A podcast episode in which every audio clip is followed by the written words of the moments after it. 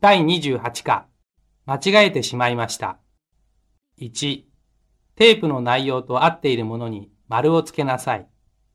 0、いらっしゃいませ。何にいたしましょうか。えっと、ハンバーガーとコーラください。こちらでお召し上がりですかお持ち帰りですかあー、えっと、ここで食べます。1、上に参ります。上に参ります。本日は文化デパートにご来店くださいまして、誠にありがとうございます。ご利用の会をお知らせください。上に参ります。 2、お客様にお願いいたします。当駅では8時30分から9時まで禁煙タイムを実施しております。この時間のおタバコはご遠慮ください。 3、いらっしゃいませ。あ、ここがいいわね。広いから。ここにしないそうだね。窓の外の景色も見えるし。あ、お客様、申し訳ございません。はあこちらは予約席になっております。 ?4、本日は当プールをご利用くださいまして、誠にありがとうございます。場内の皆様にお知らせいたします。プールに入る際には、シャワーを頭の上からよく浴び、腰洗い槽に腰まで浸かり、適度に準備体操を行ってから、足元より静かにお入りください。 2、例のように間違った部分をメモしてください。また、テープを聞いた後で正しい言い方を書きなさい。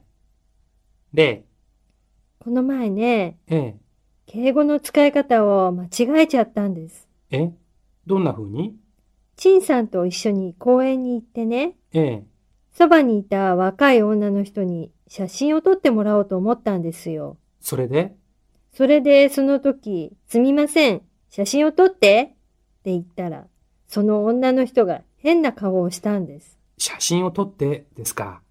そりゃそうですよ。知らない人でしょそうなんです。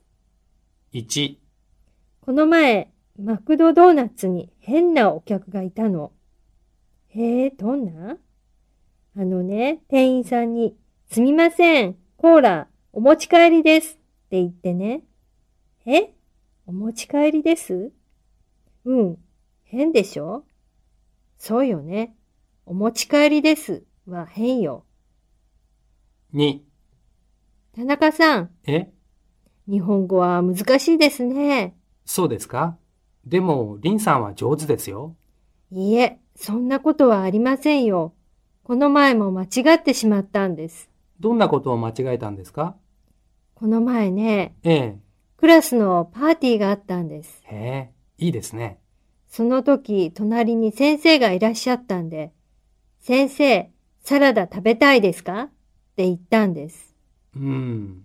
サラダ食べたいですかはちょっと変ですね。そうなんです。その時は先生が直してくださったんですけど、恥ずかしかったですよ。そうだったんですか。でも、間違えた方が上手になりますよ。頑張ってください。3、日本語って難しいですね。どんなところですかそうですね。全部難しいけど、特にしてもらうとか、してあげるとか、ああいう表現は難しいですね。そうですね。あれはちょっと難しいかもしれませんね。文法が正しくても使えない表現ってありますよね。例えば、どんな表現ですかこの前ね、ええ、先生が授業の時、辞書を探していたんですよ。ええ、それでその時、私が、先生、この辞書を貸してあげますって言ったんですよ。先生、この辞書を貸してあげますか。変ですね。文法は正しいかもしれないけど、そうなんですよ。なんか先生も少し怒っちゃったんです。うーん、そうですね。4、山本さん、敬語の使い方は難しいですね。ええ、日本人にとっても難しいですよ。え、そうなんですかええ、私も間違えたことがあるんですよ。へえ、どんな間違いですかえーっと、いつだったかね。ええ、帰るときにちょうど先生にお会いしたので、先生ご苦労様でしたって言ったんですよ。その、先生ご苦労様でしたが変なんですかええ、目上の人に対してご苦労様でしたっていうのは失礼なんですよ。へえ。じゃあ、そんな時は何て言えばいいんですかそうですね。お先に失礼しますって言いますね。そうなんですか。難しいんですね。 5、この前、敬語の使い方を間違えてしまったんですよ。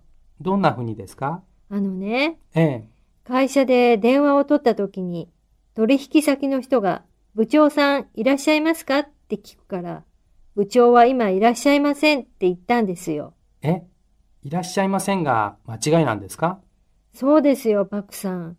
会社の中の人と話すときは、部長はいらっしゃいますかという尊敬語を使ってもいいけど、自分の会社以外の人、例えば取引先の人とかに対しては、謙譲語を使うんですよ。ああ、そうなんですか。じゃあ、どんな言い方をすればいいんですかそうですね。例えば、部長はただいま席を外しておりますが、とか、外出しておりますが、とか言うんでしょうね。なるほど。